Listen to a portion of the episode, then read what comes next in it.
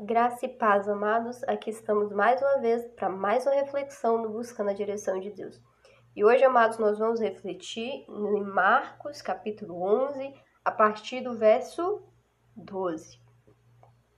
O texto conta que no dia seguinte, depois de saírem de Betânia, Jesus teve fome. E de longe ele avista uma figueira que tinha folhas. Então ele foi ver se porventura ele acharia nela alguma coisa, já que ela tinha uma aparência de uma árvore frutífera.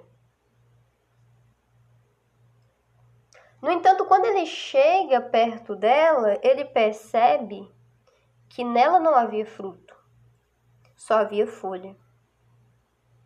E o texto coloca que não era tempo de figos. Aí você fala, poxa, Dani, mas não era tempo de figo. Então não deveria mesmo ter figo nela. Mas você já ouviu falar que árvore, ela também dá frutos fora de época? Pois é, aquela árvore ela tinha aspecto de ser uma árvore que produzia fruto fora de época, que a gente fala, né? Frutos temporã. É por isso que Jesus foi até ela, porque ela tinha uma aparência de uma árvore que teria frutos.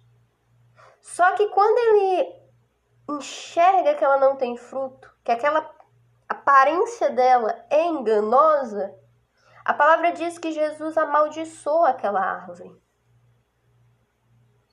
A palavra diz que Jesus disse: Nunca mais coma alguém fruto de ti. E a palavra diz que os discípulos presenciaram, os discípulos ouviram aquilo. E eles saem, né? Após ele amaldiçoar a figueira, a palavra conta que eles saíram, que eles foram para Jerusalém, né? E chega lá Jesus, ele inclusive, né, expulsa os cambistas do templo, né? Tem ali todo um contexto. E posteriormente, Jesus retorna. Ele retorna pela manhã seguinte. E os discípulos olham e vê a figueira seca desde as raízes. E a palavra diz que Pedro, ele chama a atenção para aquele evento. Pedro diz: Olha só isso. Vocês se lembram que o mestre secou a figueira por meio daquela maldição? Você, você, vocês lembram das palavras dele? Olha só isso. E aí, quando a gente para para refletir nesse texto, a gente fica perguntando, né? Mas espera aí, o que, que aconteceu? Não era estação de figos. Não era. Mas Jesus esperava encontrar figos. Amados, quando Deus espera algo, algo tem que estar ali. E, e, e quando a gente pega o aspecto de uma figueira com folhas crescidas, é, é, são características de uma figueira que dava fruto cedo, antes da estação. Então, já teria que ter figos, nem que fosse verdes ali. A figueira que Jesus amaldiçoou não tinha folhas é, aliás, a, a figueira que Jesus amaldiçoou tinha folhas crescidas, mas não tinha fruto. A aparência dela era enganosa. Ela parecia madura, mas ela não era. E é aí que está o problema.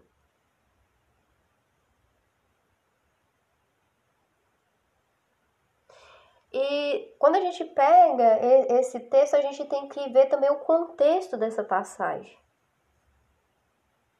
E, e o contexto do capítulo 11 de Marcos, no dia antes de amaldiçoar a figueira, Jesus tinha entrado em Jerusalém, aclamado por uma multidão. E naquele contexto o povo parecia pronto para aceitar Jesus. Eles pareciam pronto para mudar de vidas, mudar de vida, aliás. Mas menos de uma semana depois, aquele povo queria a morte de Jesus. Eles pediam a crucificação de Jesus. E, e, e, o, e o paralelo dessa figueira também expressa esse contexto, mostrando que eles eram como a figueira amaldiçoada. Eles pareciam prontos, mas não deram fruto. A aparência era enganosa. O outro paralelo que a gente pode trazer da passagem, extraindo para a nossa vida espiritual princípios fundamentais, envolve a gente compreender que quem é salvo por Jesus dá fruto. Quem é salvo por Jesus precisa ter frutos. Você pode perguntar, Dani, quais são esses frutos? Que fruto precisa estar presente na minha vida uma vez que eu fui salvo por Jesus? Você precisa deixar o pecado? Não tem como você ser salvo por Jesus e continuar amando o pecado. Se você é salvo por Jesus, a sua vida precisa mudar. Precisa ser uma vida transformada. Seus frutos, amados, pode ser ainda verde, pequenos, principalmente se você está começando na fé. Mas eles precisam estar lá escondidos entre as folhas. Eles têm que estar lá Você não pode aparentar amar Jesus e não se arrepender. Você não pode aparentar amar Jesus e continuar no pecado. Aliás, você não pode aparentar amar Jesus, você tem que verdadeiramente amar Jesus, porque se você apenas aparenta amar Jesus, a sua vida é uma vida de quem não se arrepende. Não tem fruto de arrependimento.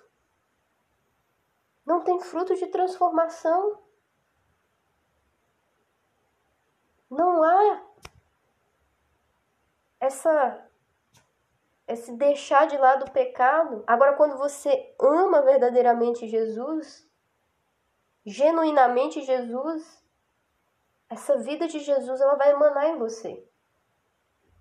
Ela vai amar em você, ela vai emanar em você. E consequentemente, lá estarão os frutos. Os frutos do arrependimento. Os frutos de quem deixa o pecado e vive uma nova vida. Amados, a gente precisa entender que um dia cada pessoa será julgada por Deus e quem não mostra os frutos de uma vida transformada por Jesus será castigado. Por isso, cada um de nós que professa ser crente em Jesus precisa analisar a própria vida. E identificar aquilo que precisa ser mudado, aquilo que precisa ser transformado. e buscar a ajuda de Jesus. Para que possamos dar muitos frutos, para que possamos ter os frutos, os frutos que Ele espera, os frutos que Ele deseja ver na nossa vida, precisa estar na nossa vida. A gente precisa andar nessa dependência, amados. E buscando a direção de Deus hoje nos convida a examinar nossa vida e buscar as evidências dos frutos de Jesus na nossa vida. Fala assim, Dani, eu olho para minha vida e eu ainda não consigo identificar esse fruto de arrependimento, de pecado. eu não consigo identificar esse fruto de transformação. Então você vai buscar a ajuda de Jesus, amado. Você vai buscar a ajuda de Jesus, amada, para que você possa dar os frutos que Ele espera para sua vida. Amém? Graça e paz.